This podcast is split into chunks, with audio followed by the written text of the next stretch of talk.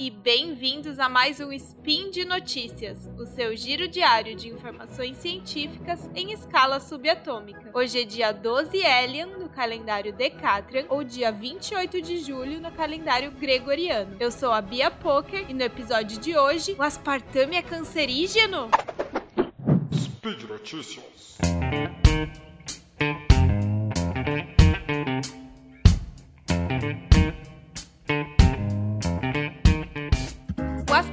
É um adoçante não nutritivo, ou seja, que não aporta nenhum nutriente para quem o consome, diferentemente do açúcar, por exemplo, que aporta carboidratos. Muito usado desde a década de 1980 como adoçante de mesa, aquele usado na casa das pessoas mesmo. Mas também em muitos alimentos industrializados, como refrigerante diet, chiclete, gelatina e muitos outros alimentos, além de coisas que não são alimentos, como pasta de dente, xarope para tosse, é, para a segurança do, do uso do aspartame já foi avaliada pela OMS a primeira vez em 1981, quando foi estabelecido um limite máximo de consumo diário. Como já se passaram 40 anos, né? Nesse período muita coisa mudou, novas tecnologias, novas pesquisas foram desenvolvidas. O Joint Expert Committee on Food Additives, que eu vou chamar aqui hoje de JECFA, eu não sei se é assim que as pessoas falam, mas enfim, que é um grupo da OMS OMS, que trabalha especificamente com aditivos alimentares,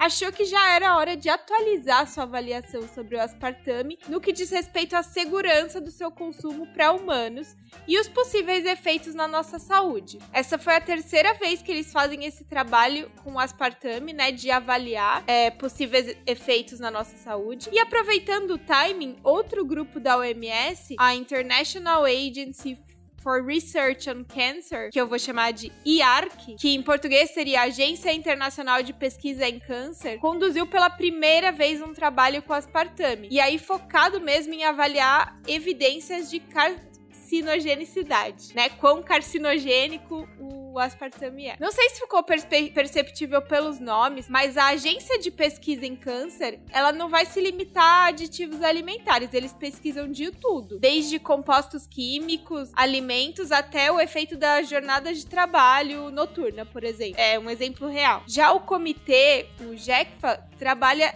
especificamente com food additives, aditivos alimentares, e não se limita a câncer, eles avaliam todos os riscos à saúde associados aos aditivos alimentares. Então, apesar de publicados suas conclusões simultaneamente dessa vez, são trabalhos totalmente independentes. Os dois resultados são bem importantes, mas não tem nada a ver um com o outro. No caso do grupo da IARC, que é a agência de pesquisa em câncer, eles então eles falaram que eles coletaram mais de 7 mil referências e incluíram cerca de 1.300 dessas 7 mil referências na sua revisão, que né, classifica os as pesquisas em três tipos de dados. Então, número um, estudos epidemiológicos de câncer em humanos que foram expostos ao agente. Número dois, estudos experimentais nos quais animais são expostos ao, ao agente que eles estão pesquisando naquele momento em laboratório. E três, estudos que identificam no agente mecanismos de ação que são já bastante reconhecidamente carcinogênicos. Com base nisso, os especialistas chegam no consenso sobre quão fortes são as evidências de que esse agente cause câncer e então vão classificar o agente em uma das quatro categorias que eu vou detalhar agora. A primeira categoria, que é o grupo 1, é aquela para a qual existem evidências robustas o suficiente para que seja possível afirmar essa substância ou esse agente é cancerígeno para humanos. Para ser colocada nessa categoria, ou você tem muito bons estudos epidemiológicos, né, com humanos, ou estudos com animais somados a um mecanismo de ação já reconhecido como cancerígeno para humanos. Nessa categoria estão radiação solar, fumar tabaco, as aflatoxinas, que são as toxinas do amendoim que eu comentei já expliquei bastante no SPIN de número 2044. E talvez uma surpresa para você, também estão na categoria de cancerígeno para humanos, bebidas alcoólicas e carnes processadas, os embutidos todos. A próxima categoria, que é chamada de grupo 2, inclui evidências com robustez mais variada. Tem, tem uma quantidade lá que os agentes que têm evidência de que causam câncer, mas não são evidências conclusivas. Por outro lado, alguns agentes para os quais não há evidências em humanos, mas há suficiente evidência de câncer em experimentos com animais. Então, como tinha é, esses níveis diferentes de evidência, esse grupo acabou sendo subdividido em grupo 2A e grupo 2B. No grupo 2A estão os agentes provavelmente cancerígenos para humanos. Aqui há evidência limitada em humanos, mas com evidência bem suficiente em animais, ou então com um mecanismo de ação muito característico que já se sabe que é carcinogênico. A evidência limitada em humanos quer dizer que foi observada alguma associação entre o agente e o câncer, mas que a causalidade não pôde ser comprovada nos dados que a gente tem.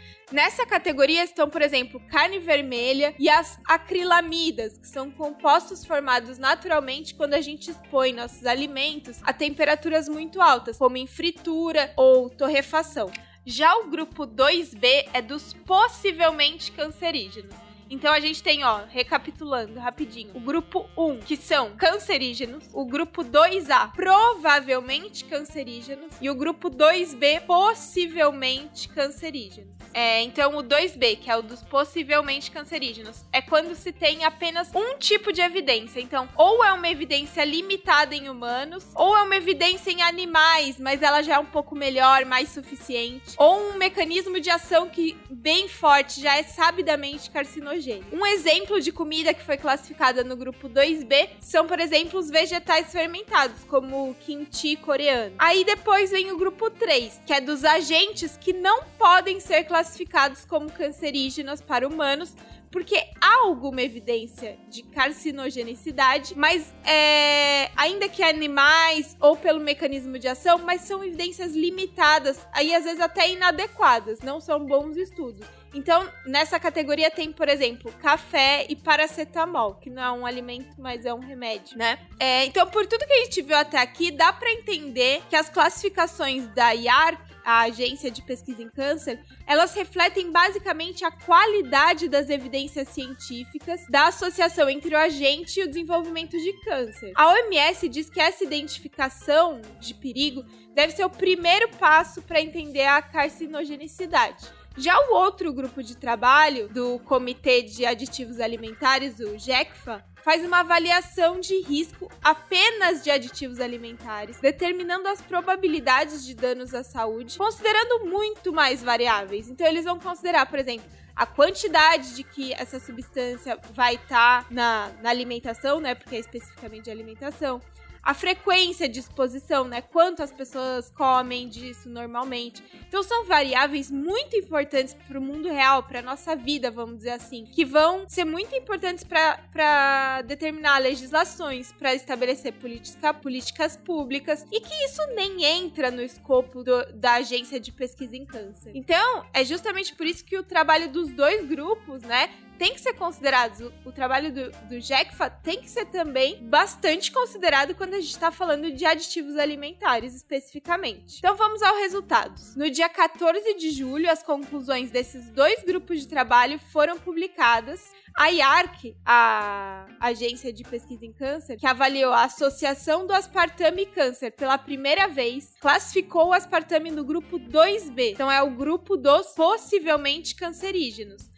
citando que há evidência, mas é limitada, de carcinogenicidade em humanos. Já o JECFA, que estava avaliando o aspartame pela terceira vez, não encontrou motivos para alterar o que já tinha sido estabelecido anteriormente. e manteve um limite para ingestão diária aceitável para o aspartame em 40 miligramas por quilo de peso corporal. Dentro desse valor, o consumo de aspartame segue considerado seguro. Esses valores de ingestão diária aceitável eles são bastante importantes porque através dele é que se estabelecem legislações, por exemplo, específicas para cada é, alimento, regras e limites de quanto de aditivo que vai poder ser usado em, casa, em cada alimento, de modo que a grande maioria das pessoas, né, e as pessoas que fazem um consumo é, mais normal, não vão ultrapassar o, o limite da ingestão diária aceitável, mesmo consumindo esses aditivos de diversas fontes e sem fazer essa conta, né? Porque a gente nem tem acesso, por exemplo, exatamente a quanto tem de aspartame em cada coisa que se come. É, então, assim, reduzir o consumo de aspartame porque você viu uma manchete dizendo que é possivelmente cancerígeno, pode ser uma coisa boa? Pode. A maioria das pessoas não precisa consumir os alimentos nos quais o aspartame está presente em grandes quantidades, tipo refrigerante diet, chiclete, uh, gelatina diet. Acho que até na tradição tradicional deve ter também, né? Porque é uma tendência de redução de açúcar. Então, mesmo alimentos com, com açúcar hoje também tem adoçantes não calóricos, né? É, mas então, teoricamente, a pessoa não precisa substituir esses alimentos por versões cheias de açúcar, basta reduzir um pouco quanto ela consome. Então, você consome muito refrigerante diet e diminuir metade e tomar água no lugar, perfeito, né? Não dá pra gente falar, ah, não é positivo. Poxa, é muito positivo. Mas se você trocar, toma grandes quantidades de refrigerante diet e vai trocar por grandes quantidades de refrigerante versão full açúcar, poxa, pode ser um problemão pra sua glicemia, né? E é por isso que me incomoda o sensacionalismo das manchetes porque elas estão mais assustando as pessoas do que informando as pessoas. Pode atrapalhar bastante a vida de pessoas, por exemplo, diabéticas, que dependem do uso de adoçantes, né, sintéticos, adoçantes não nutritivos, para poder consumir um monte de coisa que as pessoas não diabéticas consomem no dia a dia sem se preocupar. E as, as pessoas diabéticas, se quiserem, né, ficarem assustadas com essas notícias e quiserem evitar o aspartame e acabar consumindo açúcar, nossa, não tem nenhuma dúvida de que tá fazendo uma escolha equivocada e que pode ser muito prejudicial. Então, para fechar, sobre o aspartame. Na prática, nada mudou. O aspartame é seguro, por tudo que a gente sabe até aqui, é seguro quando consumido com razoabilidade dentro do, do limite estabelecido. É, ele foi classificado como possivelmente cancerígeno? Sim, foi. Mas essa não é uma classificação nem tão ruim assim. Um monte de coisa que faz parte do dia a dia da maioria das pessoas está nessa lista em uma posição muito mais delicada. Por exemplo, carnes processadas e álcool estão na posição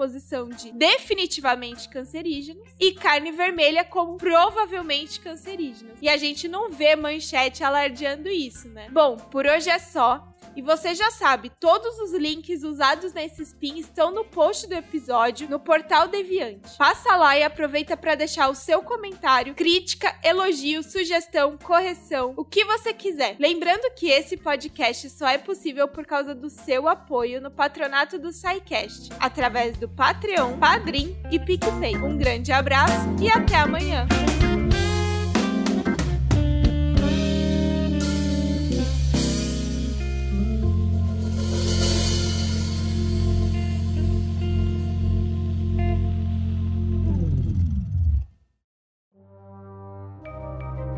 Este programa foi produzido por Mentes Deviantes. deviante.com.br.